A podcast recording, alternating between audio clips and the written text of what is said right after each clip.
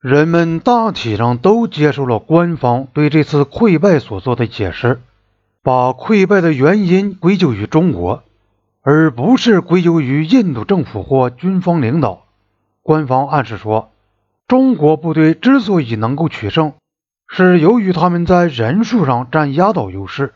而且往往不顾伤亡进行突然袭击。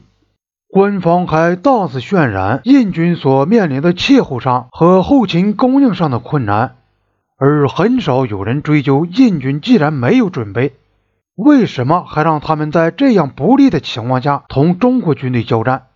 政府只是陆军对东北边境特区的失败进行调查，但是调查人员亨德森·布鲁克斯少将和巴加特准将两人却奉命不要去追究在这次会败中的个人责任。国防部长恰饭后来在议会里说：“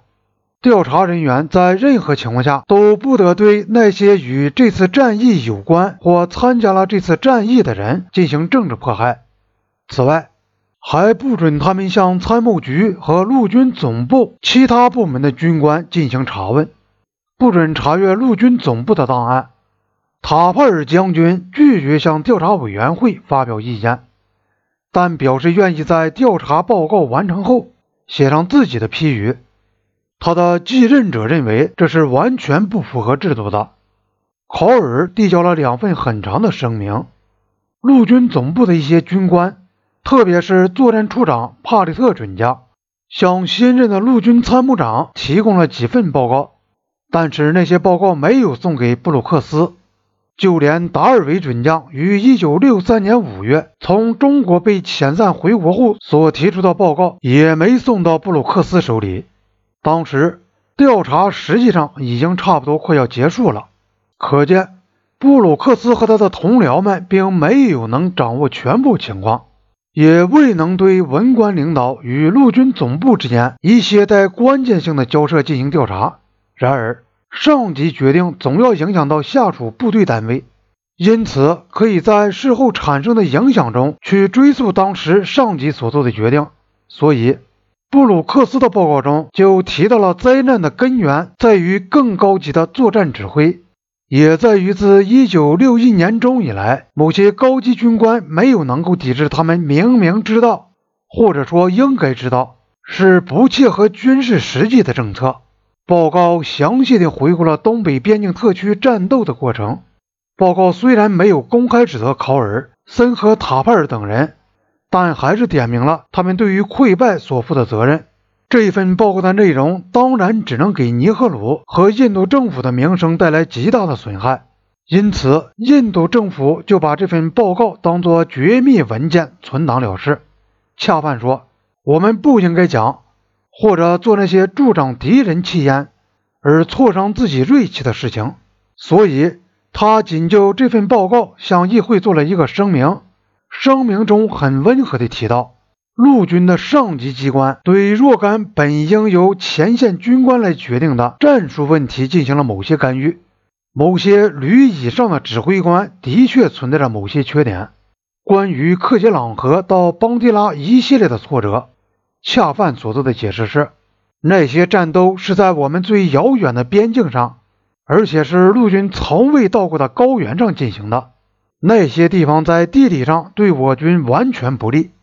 而对敌人则十分有利。他用这样的说法来安慰大家：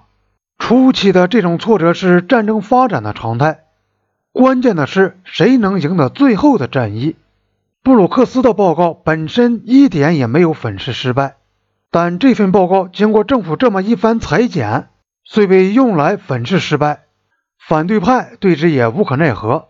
不管东北边境特区的溃败是由于什么样的错误指挥或疏忽所造成的，大家都很清楚。国防部和陆军毕竟已换上了新的领导班子，陆军的大规模改组、扩充和重新装备的工作也正在进行，因此国大党准备既往不咎。看来。除非有朝一日非国大党的政府在新德里上台，否则布鲁克斯的报告是不会公布的。尼赫鲁没有做出打算要辞职的姿态，他和他的政府就这样勉强地度过了危机，表面上还同过去一样。要是别的民主国家的内阁遭到这样的灾难，老早就垮台了。从表面看，甚至尼赫鲁个人的地位也没有太大的降低。人们普遍觉得国家仍处于战争状态，这种感觉压住了对领导人的批评。国大党企图用紧急状态压制这类批评。国大党发出的一个通告中提到，反对党正在利用紧急状态向国大党脸上抹黑，甚至连总理也遭到攻击。他号召应对此采取有力的反措施，并提出应强调谁批评尼赫鲁。谁就是卖国贼？但事实上，尼赫鲁过去对议会和国大党在道义上和政治上的主宰地位已一去不复返了。这种地位在他一生最后的十八个月中也始终没有得到恢复。国大党议会党团执行委员会在他就梅农问题上责难尼赫鲁，迫使梅农辞职，